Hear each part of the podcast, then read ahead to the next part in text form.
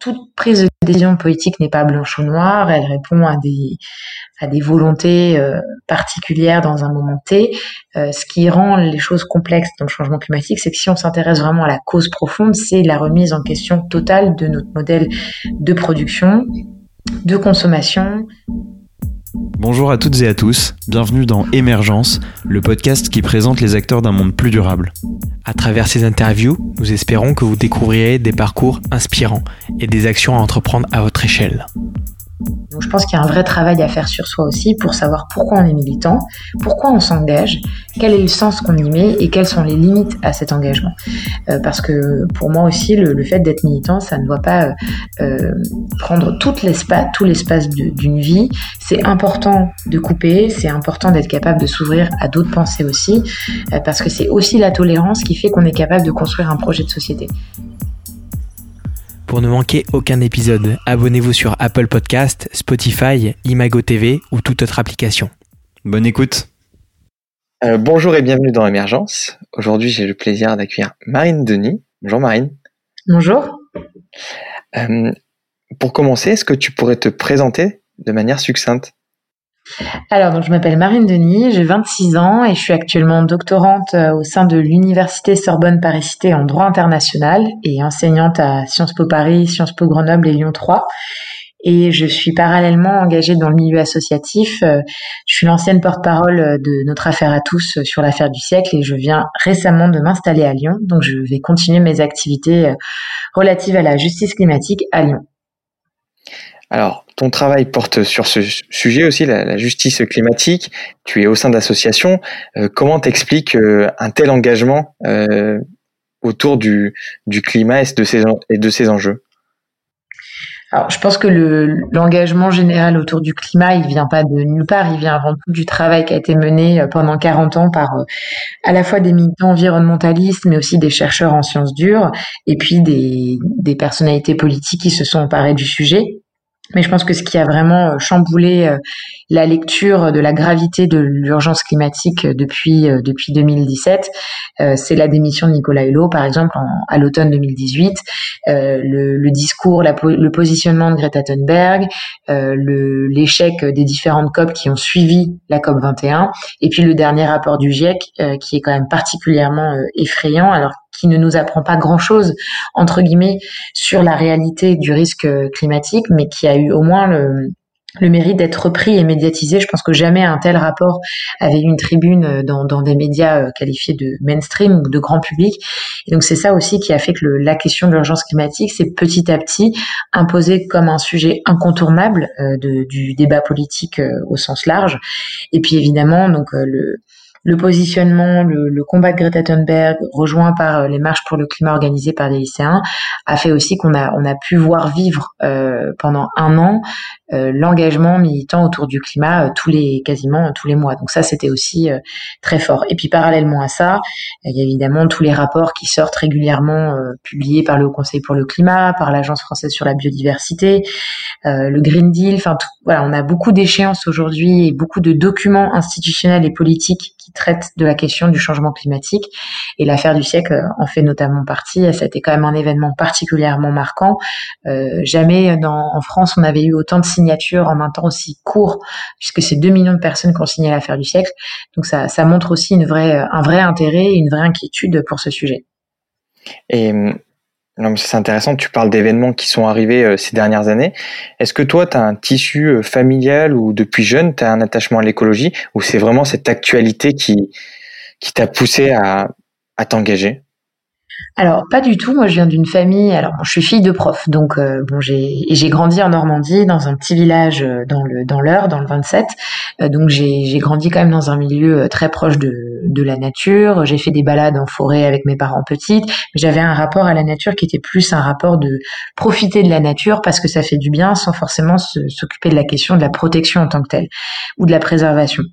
moi, mon et à, donc à la suite de ça, je donc j'ai grandi ensuite j'ai fait mes études en ville euh, et j'ai passé un an à Berlin et c'est vraiment pendant mon année à Berlin que j'ai pris conscience que c'était tout à fait compatible d'avoir un mode de vie qui soit plus écologique, euh, plus plus sain, euh, plus résilient, et en même temps euh, profiter aussi de, de ce que la vie urbaine peut permettre. Et donc typiquement, je me déplaçais beaucoup à vélo, j'étais capable de faire mes courses dans un marché bio parce qu'à l'époque le bio était euh, beaucoup moins cher en Allemagne qu'il ne l'était en France. Ça a changé ça aussi ces dernières années.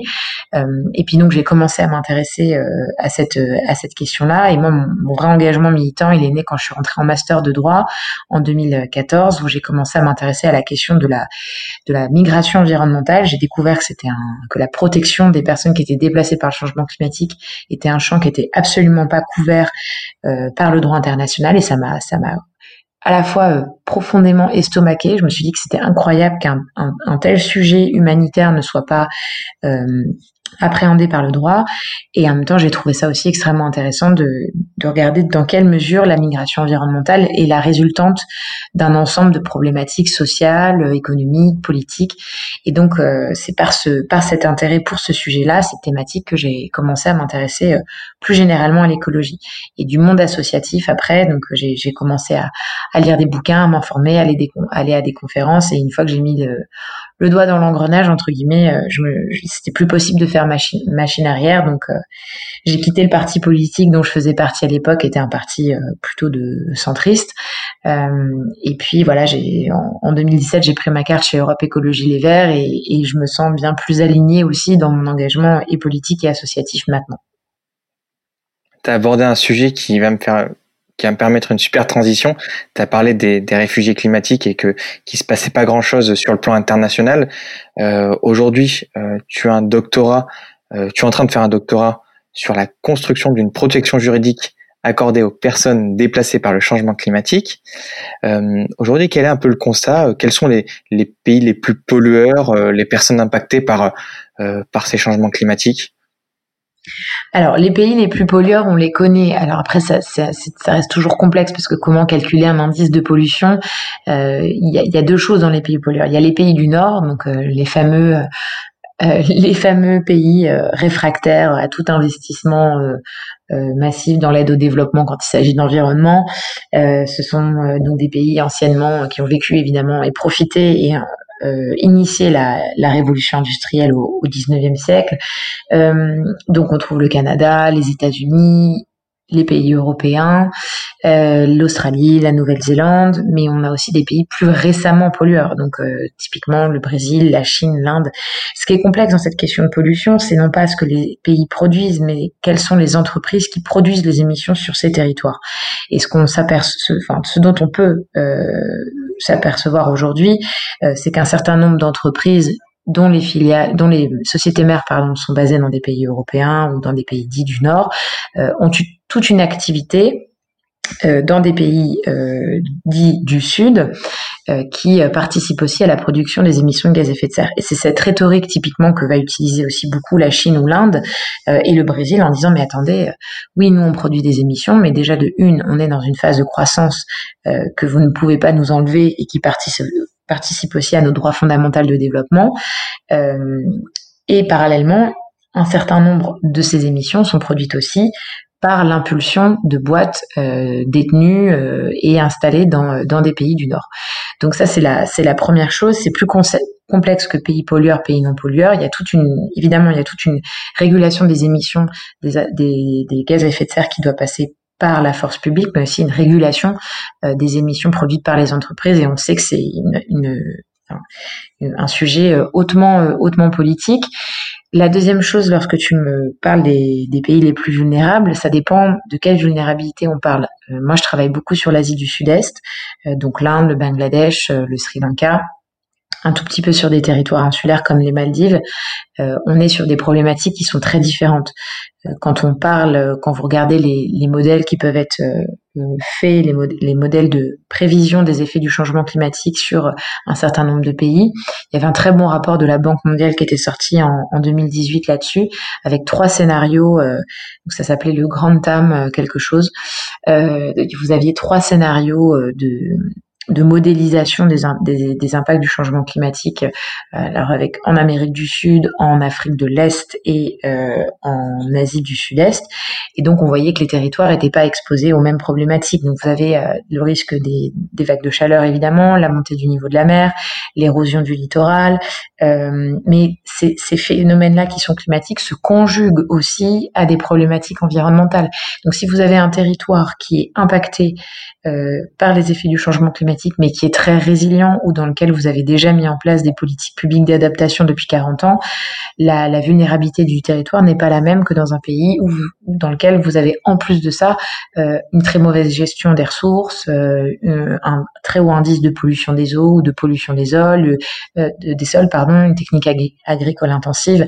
Donc il faut il faut jamais euh, découpler euh, climat et environnement, c'est fondamental pour comprendre aussi la, toute la, la complexité de l'exposition d'un territoire aux aléas climatiques et environnementaux.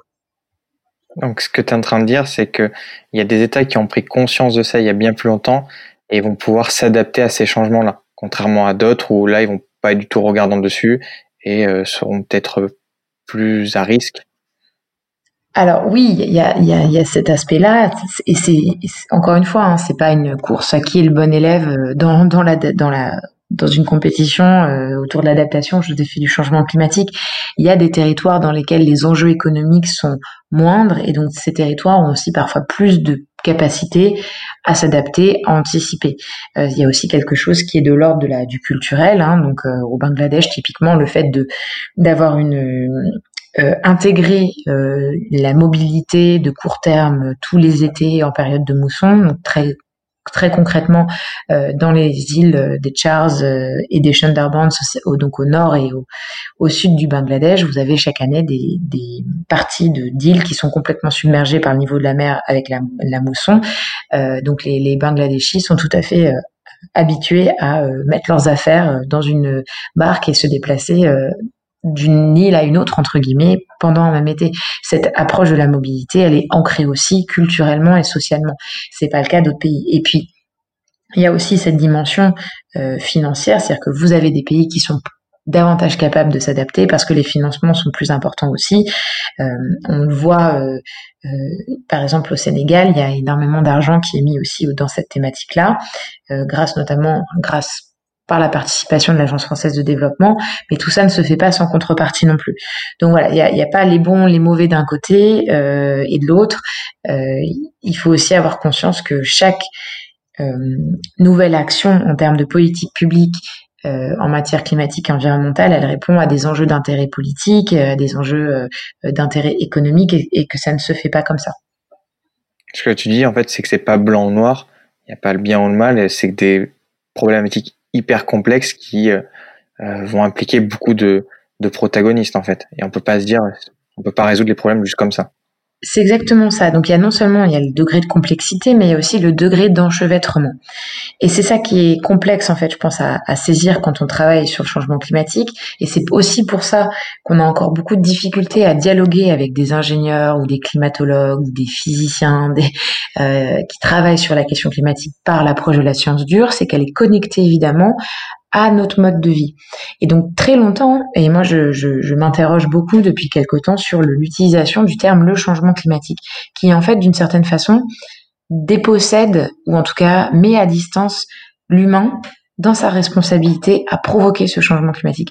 Le changement climatique, c'est pas un grand méchant en fait. Entre guillemets, le climat se transforme et c'est nous qui, évidemment, nous qui allons, euh, qui allons en faire les frais.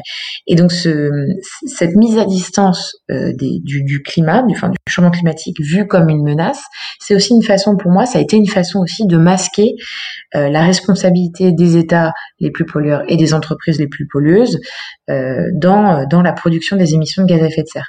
Peut-être que si on avait eu opter pour un autre terme, euh, changement carboné ou dérégulation du carbone, j'en sais rien. Peut-être que le, le la, conceptualisation du, risque aurait été, euh, aurait été différente. En tout cas, c'est certain, euh, toute prise de décision politique n'est pas blanche ou noire, elle répond à des, à des volontés euh, particulières dans un moment T.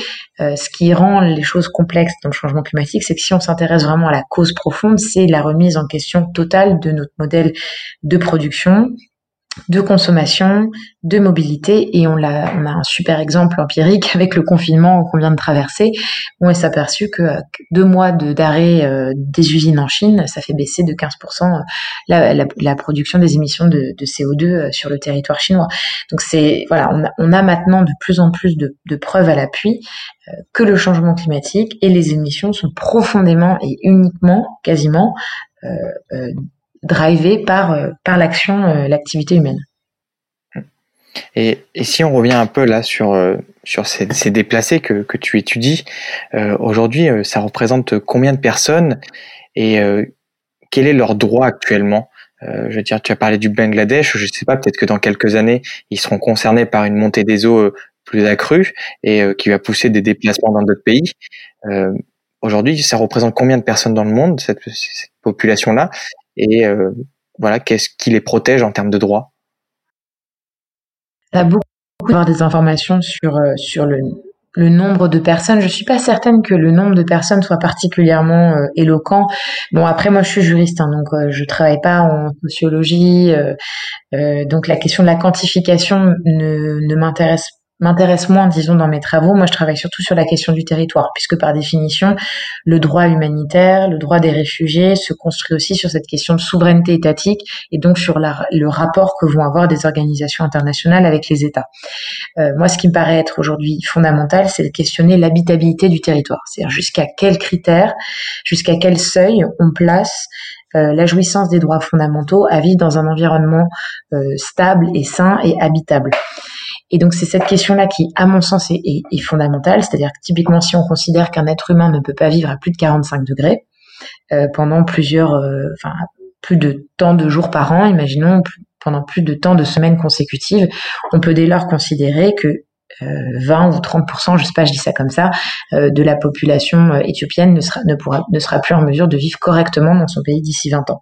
Et donc c'est plus dans ce, moi j'essaie d'être un peu plus dans cette approche là, parce que les chiffres ont aussi, alors les chiffres c'est un argument politique fort. je, ne sais plus quel quel expert onusien a dit il y a quelques années qu'on aurait 250 millions de réfugiés climatiques. Alors des fois on entend parler de 1 milliard. Oui, mais déjà la question du terme réfugié, elle est dévoyée puisqu'on ne peut pas utiliser à ce jour, en tout cas c'est juridiquement invalide de parler euh, de, réfugiés aux yeux du droit international des réfugiés existants, euh, c'est-à-dire que aujourd'hui une personne qui se déplace pour des motifs climatiques et environnementaux, elle n'est pas, euh, elle ne rentre pas dans, les critères de persécution prévus par l'article 1 de la Convention de Genève. Alors on peut complètement euh, contester l'état de la Convention de Genève telle qu'elle a été écrite en 1951 dans un contexte post-seconde guerre mondiale où on parlait pas du tout de climat et d'environnement. N'empêche que pour le moment, c'est un fait. Une personne est reconnue comme réfugiée par le HCR lorsqu'elle fuit une persécution humaine. Euh, donc parler de réfugiés climatiques, c'est incorrect en droit. Moi, dans ma thèse, j'utilise le terme de déplacés climatiques. C'est voilà, et d'autres personnes utilisent le terme de euh, déplacés environnementaux, migrants environnementaux. Bon, là, on rentre dans des débats terminologiques, mais c'est fondamental. Hein. Vous pouvez pas caractériser une situation en droit si vous n'avez pas de, définition euh, euh, stricte actée. et la question du, nombre de personnes, en fait, pour moi, elle se pose vraiment pays par pays, c'est-à-dire qu'une grande partie des migrations liées au climat vont se faire en interne, euh, donc d'une région à une autre au sein d'un même pays. Là où ça va devenir un vrai enjeu de droit international, c'est quand au sein d'un même pays, on aura un risque trop important pour euh, accueillir toute la population euh, d'un espace, euh, d'une région du pays à une autre, et quand on aura des submersions de parties de territoire qui feront que seule une migration vers euh, extraterritoriale deviendra possible. Et donc là, on touche évidemment à des enjeux de, frontières, euh, à des enjeux de conflits potentiels. Et donc, on, évidemment, on voit aujourd'hui comment on est capable en Europe de traiter la l'accueil de personnes euh, qui fuient et, euh, et des, situations politiques ou économiques terribles. En Europe, hein, on a vraiment une, politique migratoire particulièrement euh, enfin j'ai même pas le terme sous qui me vient en tête, mais euh, voilà particulièrement odieuse et, particulièrement inhumaine, et donc euh, ça ne laisse rien présager de bon pour pour l'accueil de potentiels déplacés climatiques dans les prochaines années. Et, là, tu as parlé voilà du terme de déplacé climatique. si ben, ce que je comprends, c'est que les déplacements sont souvent euh, intra-pays, que ça ne dépasse pas les frontières, et que plus tard ça va peut-être arriver. Euh, concrètement, quels sont les droits mis en place par euh, les instances internationales pour ces déplacés aujourd'hui, si, si, ça, si ça arrive alors justement, ça, il, n'y en a pas. Enfin, tu veux dire, qu'est-ce qui pourrait exister ou qu'est-ce qui existe actuellement? Qu'est-ce qui existe aujourd'hui? Alors, qu'est-ce qui existe aujourd'hui? Rien. Enfin, en soi, euh, une personne ne peut pas euh, demander une protection juridique à une organisation internationale au nom d'un motif climatique et environnemental. Après, euh, il y a d'autres dispositifs qui existent dans des contextes post-catastrophe naturelle. C'est-à-dire que lorsqu'il y a une catastrophe naturelle à un, endroit d'un territoire, euh, il y a des organisations internationales et des ONG qui sont compétentes pour intervenir, apporter un soutien, un renfort. On, le voit après un tsunami ou après un, important tremblement de terre. Donc vous avez, entre guillemets, mais là on est vraiment sur du curatif, hein, comme d'habitude, euh, on est sur un pansement humanitaire apporté pendant quelques mois jusqu'à ce que la situation redevienne normale. Euh, mais cette question d'une protection plus large et d'une d'une anticipation des déplacements, elle va vraiment se poser dans les, dans les 30 prochaines années, c'est certain, notamment pour des territoires insulaires ou pour des, des, territoires dans lesquels il sera plus possible de vivre correctement. Et en France, euh, on a déjà euh, eu des premiers déplacés, euh, notamment à Soulac-sur-Mer. ces gens-là, est-ce que ils ont un accompagnement en France hors associatif ou pareil, ils ont ils ont rien en termes de protection juridique? Alors ils sont pas rien parce qu'on a quand même un, un État très fort en France. Euh, alors bon, quoi qu'on en dise, on a on, a un État qui est quand même capable d'assurer euh, euh, le, le protection, enfin une certaine forme de protection financière et administrative pour des gens qui auraient tout perdu après une catastrophe naturelle. donc vous avez des politiques de, de entre guillemets des, des individus. Euh, je travaille pas encore exactement euh, sur cette question-là, mais euh, euh, je, sais que ça pose aussi une question en France sur la question de, du rachat par l'État des, des, maisons qui ont été détruites par le, niveau de la mer. Est-ce que c'est l'État qui rachète euh, le, prêt euh, effectué sur ces maisons-là, comment se décide aussi la relocalisation des personnes, quel, quel dispositif on met en place autour de la consultation des parties prenantes, ça, ça va, être évidemment des, vrais enjeux euh, pour certains territoires comme la Camargue, par exemple, ou même pour les, les territoires d'outre-mer, évidemment. Une nouvelle fois, ça me permet de faire la transition avec ton travail au, au sein de l'association Notre Affaire à tous. Euh, au sein de cette association, tu es juriste et porte-parole, et même membre du conseil d'administration. Euh, est-ce que tu peux nous en dire plus, parce que je pense que c'est vraiment un lien avec le territoire français aujourd'hui, sur ce qu'est cette association et ce qu'elle fait alors, euh, donc c'est une association qui a été créée en, 2000, euh, 2015 euh, par un ensemble de juristes, euh, avocats, euh, chercheurs en droit assez enfin, très militants sur les questions de justice climatique, qui ont vraiment repris au sens propre, au sens premier du terme, le terme de justice climatique après l'accord de Paris. Et donc c'est une association qui a développé un certain nombre de projets autour de la justice climatique et environnementale. On a plusieurs groupes de travail. Un premier qui travaille sur le contentieux climatique. Donc là, les grandes affaires évidemment, enfin l'affaire du siècle.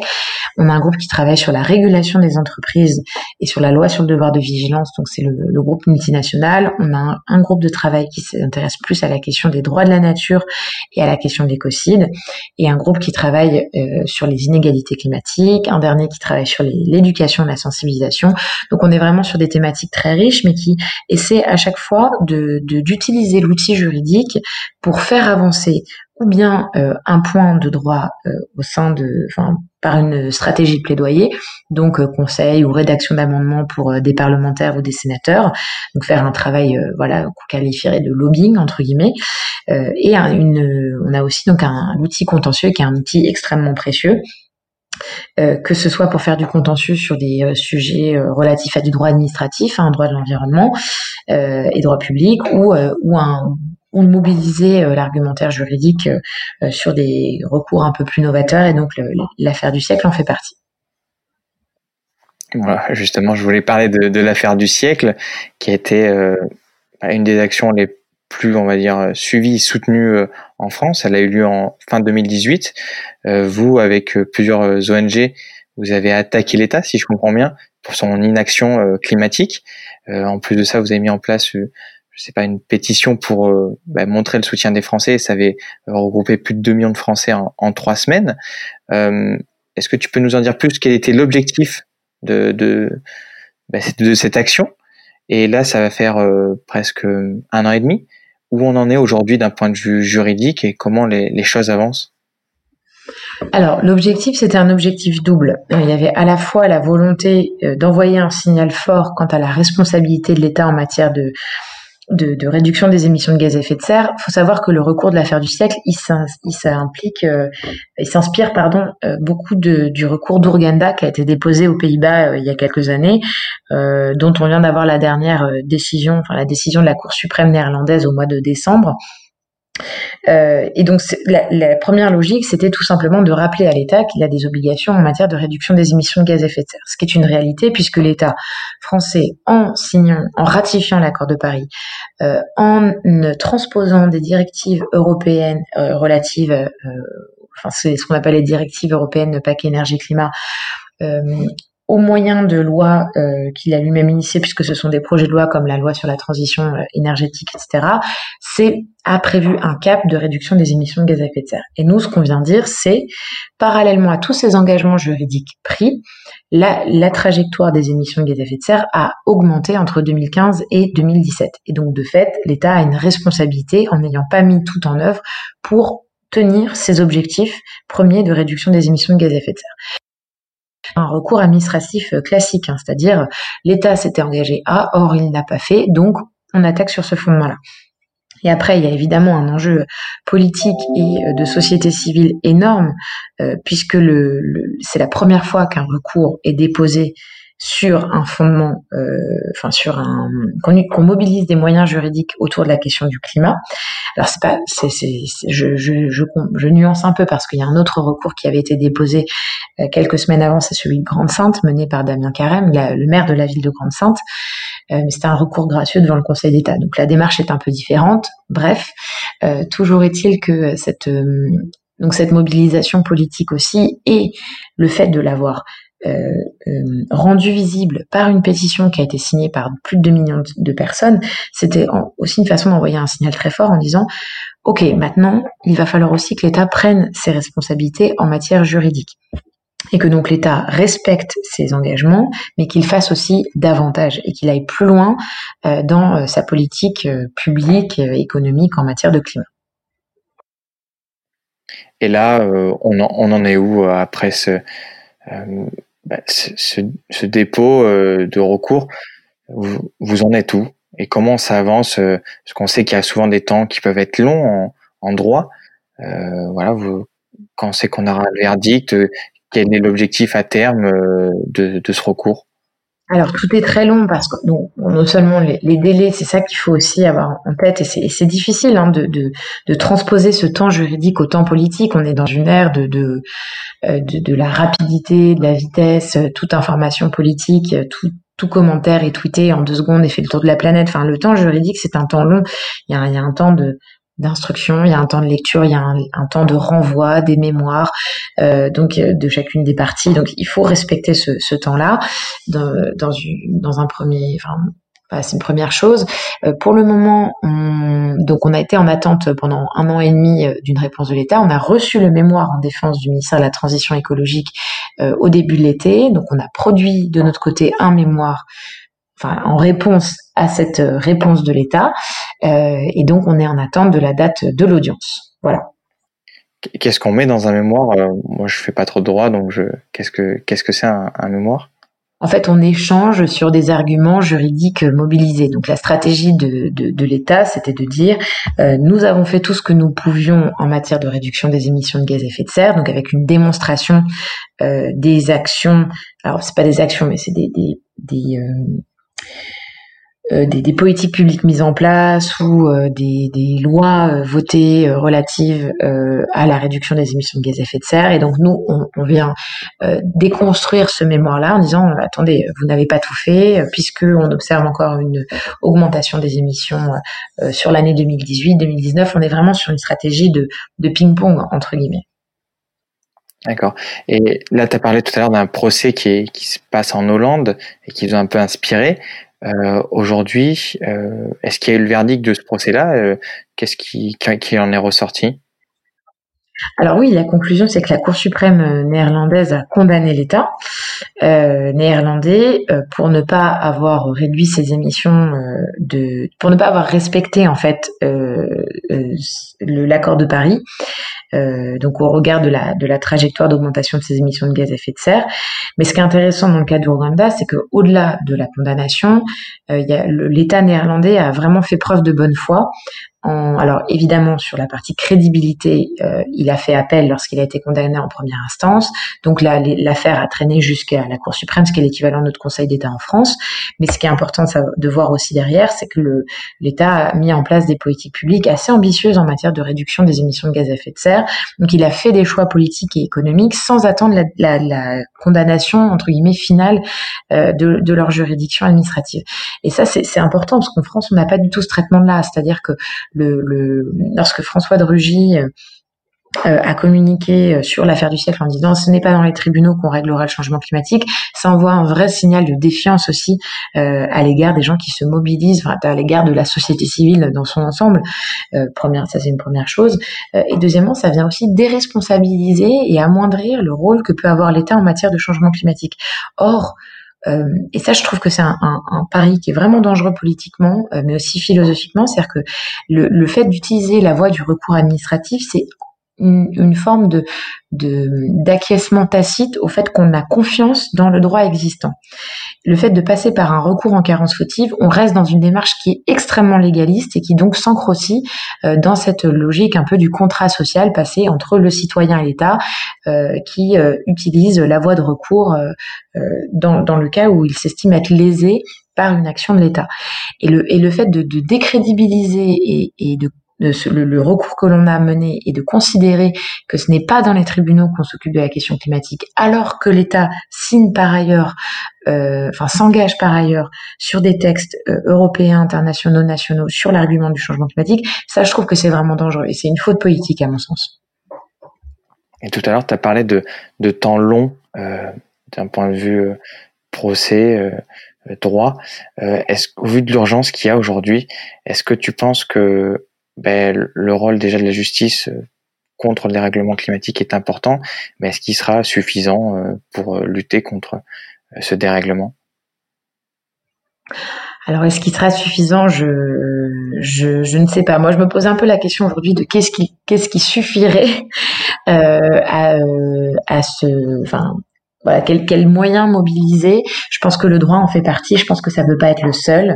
Euh, je pense qu'il faut évidemment qu'on ait aussi des arguments, enfin des, des, moyens politiques et économiques mis en place. Il faut une politique de régulation qui soit beaucoup plus stricte euh, et beaucoup plus euh, presque coercitive en fait euh, vis-à-vis des acteurs qui qui sont les plus gros pollueurs. Et puis au-delà du pendant punitif euh, de la sanction, il y a aussi tout une, un, vrai réamorçage d'une transition écologique à faire dans tous les domaines. Donc là, là, on touche plus au champ de la politique publique, mais le fait d'arrêter de fonctionner en silo, euh, le fait d'avoir des budgets qui sont transversaux, le fait d'arrêter d'opposer des arbitrages entre Bercy et le MTES, enfin tout ça, bon, j'enfonce des portes ouvertes, mais ça, ça, va de pair avec euh, une action, une, la partie contentieuse juridique, je pense une nouvelle fois, bah, ça me permet de, de rebondir sur euh, tes actions en parallèle de, de ce travail-là.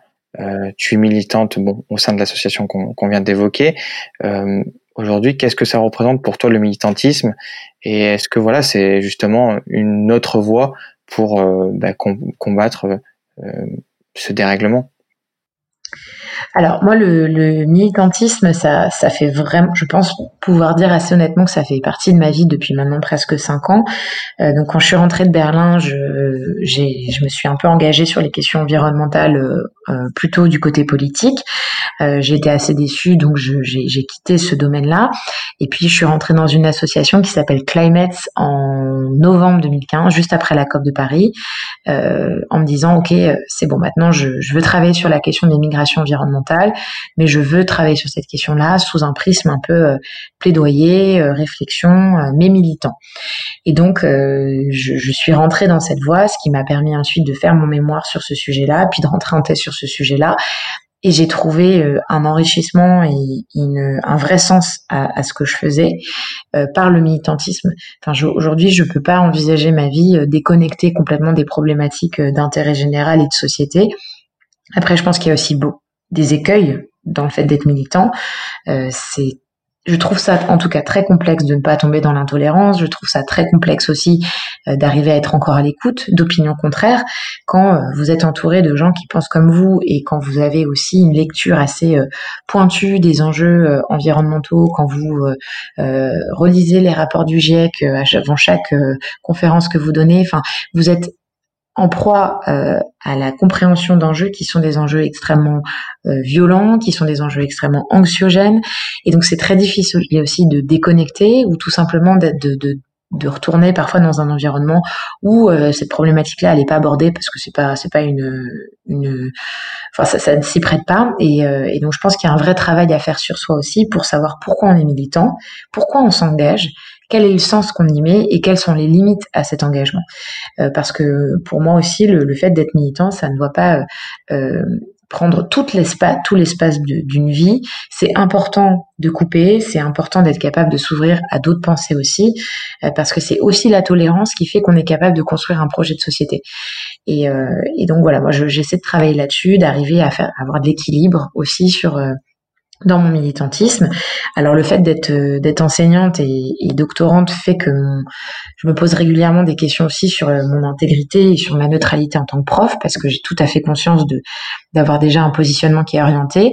Alors je le dis toujours à mes élèves euh, chaque année quand je commence l'enseignement en disant que voilà je je suis, j'étais donc du coup porte-parole de notre affaire à tous, que j'ai des responsabilités dans une association qui attaque l'État, donc ce n'est pas anodin, et, j'apprends aussi à de mes étudiants à, remettre en question moi mon, positionnement et, mon rapport à l'extérieur, donc ça c'est très très enrichissant. Et comment tu fais justement pour couper avec tout ça? Parce que ton travail, euh, même tes, cours et ton militantisme sont toujours autour du même sujet. Comment toi tu fais pour euh, pour couper et, t'aérer l'esprit et aller voir d'autres choses? Alors déjà, je ne travaille jamais le week-end. Ça, c'est une règle d'or. Donc, je ne travaille pas le week-end et j'essaie de ne pas militer le week-end, euh, sauf quand il y a des marches euh, climat ou des manifs. Je ne travaille jamais le soir, donc je fais très peu de réunions militantes en dehors de la semaine.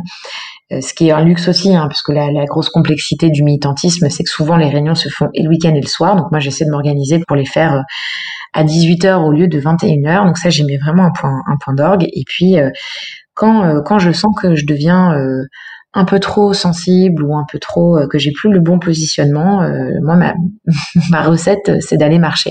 J'aime beaucoup marcher, j'aime beaucoup marcher seule euh, et je vais voilà je vais marcher une heure, une heure et demie. ça me permet de faire un peu le vide. j'aime aussi, pour moi c'est important de passer du temps avec des gens qui sont qui sont pas forcément dans militants comme moi. Donc j'ai aussi des amis qui sont pas encartés, qui sont pas militants et c'est très bien comme ça. Et puis là, euh, donc je viens d'arriver à Lyon, c'est ce que je vous disais en début d'interview. Euh, donc euh, j'espère aussi me trouver voilà trouver des des choses à faire qui soient pas forcément que en lien avec euh, euh avec le militantisme politique ou associatif. Et donc typiquement moi j'aime beaucoup le chant. J'ai fait beaucoup de chorale à une époque et là j'ai envie de m'y remettre euh, pour euh, voilà pour aussi trouver d'autres moyens d'expression et, et se faire du bien. Parce qu'on peut on peut pas être un militant je pense enfin c'est mon avis mais je pense qu'on peut pas être une personne qui milite avec sérénité avec distance et avec autocritique quand on est la tête dans le guidon. Voilà donc c'est très difficile évidemment de ne pas avoir la tête dans le guidon, euh, mais je pense que c'est essentiel aussi pour se préserver soi et préserver les autres. C'est un très bon conseil pour les gens qui veulent devenir militants. Euh, on aime toujours donner des conseils euh, dans ce podcast. voilà, qu'est-ce que tu donnerais comme conseil à une personne qui, qui veut se lancer dans, s'engager dans une cause, mais pas que le, militantisme, s'engager dans quelque chose?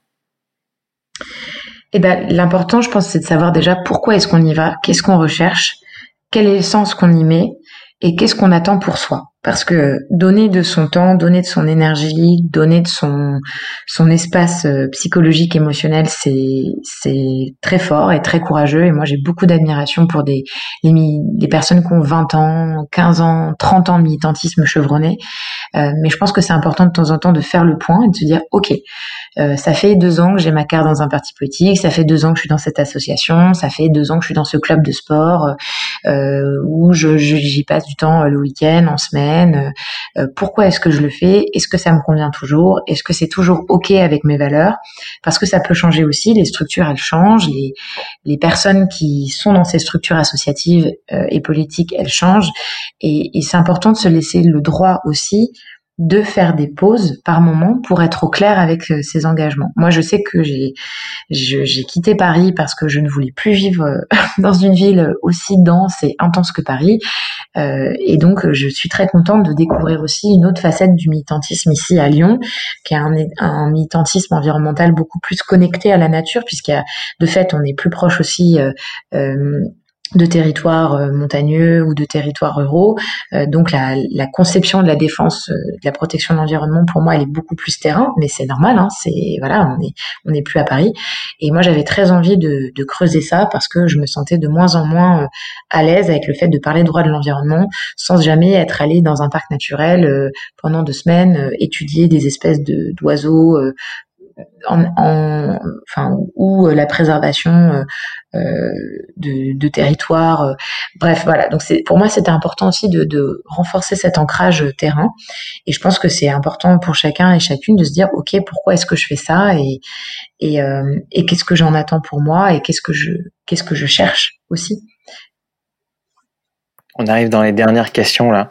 Euh, quel livre ou ressources conseillerais-tu à nos auditeurs? Et qui aimerais-tu écouter dans ce podcast? Alors, euh, je recommande, a plusieurs choses. j'en parle assez souvent, mais moi j'ai été très marquée cette année par la BD des algues vertes, euh, qui a été écrite par Inès Léraud, qui est une journaliste de France Culture, qui se qui se consacre à la question de la pollution euh, des plages et le, enfin la, la, pollution par les algues des plages bretonnes qui ont amené à des à des très gros accidents et de enfin et la destruction de la biodiversité, mais aussi des accidents humains en raison des des, euh, des odeurs que ça et du gaz que ça pouvait euh, laisser échapper. Donc c'est une très bonne BD qui met aussi en valeur tous les enjeux intriqués, politiques, économiques. Comment est-ce que les conflits d'intérêts naissent aussi au sein d'un territoire? Donc ça, je trouve ça passionnant parce qu'on s'aperçoit aussi que d'un territoire, d'une petite localité euh, perdue au fin fond de la Bretagne, il y a en fait derrière des enjeux d'entreprise aussi assez énormes qui peuvent ruisseler jusqu'à des sphères de pouvoir importantes. Donc ça, c'est une première chose. coisa. Euh, ensuite, moi, je, dans un autre genre, euh, j'aime beaucoup la BD Le Retour à la Terre de Manu Larsenet. Alors, c'est une vieille BD maintenant, elle a presque 15 ans. Euh, mais pour tous les futurs néo-ruraux qui écouteront ce podcast, moi, ça m'a fait du bien aussi de, de, de m'apercevoir que j'étais un gros cliché moi-même aussi en allant un peu faire passer mes étés, faire du woofing ou dans des fermes paumées en Ardèche ou en Drôme. Et donc, Manu Larsenet écrit son périple de la ville à la campagne, comment est-ce qu'il s'installe à la campagne avec sa femme, avec son chat après 15 ans de banlieue parisienne, c'est assez rigolo. Euh, voilà, et puis euh, autrement, euh, dans les lectures peut-être un peu plus un peu plus philosophiques, en tout cas, enfin ou en tout cas plus voilà, qui amène plus de réflexion profonde entre guillemets. moi, je recommande toujours Éloi Laurent qui est économiste et Laurent Néré euh, qui sont deux professeurs euh, avec lesquels j'ai travaillé que j'aime beaucoup et que j'admire beaucoup euh, et qui ont chacun Laurent Néré je recommande ses travaux sur l'écocide et pour Éloi Laurent je, je recommande ses, ses, travaux sur la, la, conception de la de la justice climatique sous un sous l'angle sous l'angle économique. C'est c'est vraiment extrêmement riche extrêmement puissant et je trouve que c'est des, des, ce sont des personnes qui étaient vraiment visionnaire sur euh, sur la conception euh, des indicateurs par exemple de bien-être le fait de quantifier euh, le fait d'appréhender pardon pas de quantifier mais d'appréhender la question environnementale et climatique dans les indicateurs de politique économique. Et le fait d'appréhender la question de l'écocide en, en, droit pénal je trouve que c'est des sujets dont on parle de plus en plus et c'est très bien.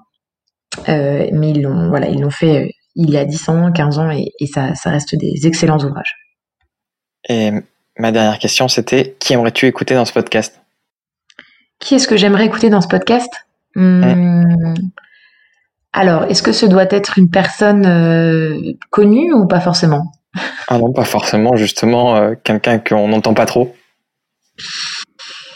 Ah là là, alors là tu me poses une colle parce qu'il y a plein de personnes que j'aimerais. Euh... Euh, et ben je pense que d'ici quelques temps, j'aimerais bien euh, entendre euh, les nouvelles conseillères et maires lyonnaises, puisqu'il y a eu plusieurs femmes qui ont été élues à la tête de mairie d'arrondissement à Lyon. Et j'aimerais écouter ces femmes-là. alors il y en a plusieurs. Hein. Il y a la mère du, il y a Fanny du, Dubo dans, dans le septième. et je pense à ces femmes-là parce que je, je déjà je moi je, je trouve que je, trouve extrêmement réjouissant et, et, ça me fait beaucoup de bien de voir aussi de nouvelles femmes prendre des postes important euh, après les élections municipales et, euh, et j'ai hâte de voir aussi comment est-ce qu'elles mettent euh, les enjeux environnementaux et climatiques au cœur de leur, programme et comment est-ce qu'elles les articulent avec des problématiques sociales. Et puis, je pense qu'on a besoin d'entendre plus de femmes. Évidemment, c'est nécessaire. Enfin, le Covid nous l'a encore rappelé. Le temps de parole est occupé par les hommes, le temps médiatique est occupé par les hommes, et ça ne se, ça ne se justifie, ça ne s'est jamais justifié, mais ça se justifie encore moins. Et donc, voilà, laisser la parole aux femmes. Euh, leur accorder la, crédibilité euh, du temps de l'interview aussi pour les installer dans le paysage poétique et renforcer leur présence. Ça, c'est ça, c'est fondamental pour moi. C'est une super idée. J'y avais pas pensé. Donc, on va tâcher de, les contacter. On va leur laisser quelques semaines, quelques mois pour qu'elles prennent leur poste en, main. Mais c'est vrai que euh, je vais essayer d'aller à Lyon pour les rencontrer alors. Génial. où c'est qu'on peut te suivre si on veut te retrouver et voir ton travail? Alors j'ai bah, alors sur mon LinkedIn, je publie régulièrement les articles que je que j'écris ou les vidéos euh, de conférences euh, auxquelles j'ai participé. Autrement sur Facebook, Marine Denis. Alors bon malheureusement Marine Denis c'est un nom extrêmement commun, donc on doit être 52. Euh, mais euh, si vous tapez Marine Denis notre affaire à tous, vous devriez me trouver assez facilement. Et j'ai également Twitter, donc vous pouvez me suivre à @marinedenis 8. pareil en suivant aussi le le, les pages de notre affaire à tous ou de Europe Écologie Les Verts. Merci beaucoup pour ton temps. Je vous remercie. Euh, bon courage de, pour euh, de m'avoir contacté. Avec plaisir et bon courage pour cette nouvelle aventure à Lyon. Merci beaucoup et puis bah au plaisir euh, au plaisir de t'accueillir là-bas et de et puis merci pour cette initiative de podcast c'est c'est vraiment très chouette de, de laisser le temps de prendre le temps de parler. Je trouve que ça enrichit vraiment vraiment les échanges on va tâcher de continuer et surtout aller à Lyon pour interviewer les, nouvelles conseillers du, maire. Et les maires, les maires, parce qu'attention, il n'y a pas que les Grégory ah il y a toutes les femmes euh, qui sont aussi maires d'arrondissement et des femmes qui vont travailler à la métropole et elles ont un rôle vraiment crucial. D'accord, la mairie du 7e, si j'ai bien retenu. C'est ça, exactement. Parfait. Ben, merci beaucoup, Marine, et bon courage pour la suite. Merci, bonne journée. Si vous avez apprécié cette interview, faites-le savoir à notre invité sur les réseaux sociaux. Vous trouverez les liens sur notre site internet émergence.co, ainsi que toutes les ressources pour approfondir le sujet. Et si vous voulez nous donner un petit coup de pouce, rien de plus simple, vous pouvez mettre un 5 étoiles sur Apple Podcast, vous abonner à l'émission sur les plateformes d'écoute ou partager l'épisode dans votre entourage. Et pour ne manquer vraiment aucune actualité, vous pouvez nous suivre sur notre Instagram ou notre compte Facebook. Nous tenons également à remercier Bertrand Jacquet pour la création de la musique du générique. À dans deux semaines pour le prochain épisode. Bye bye.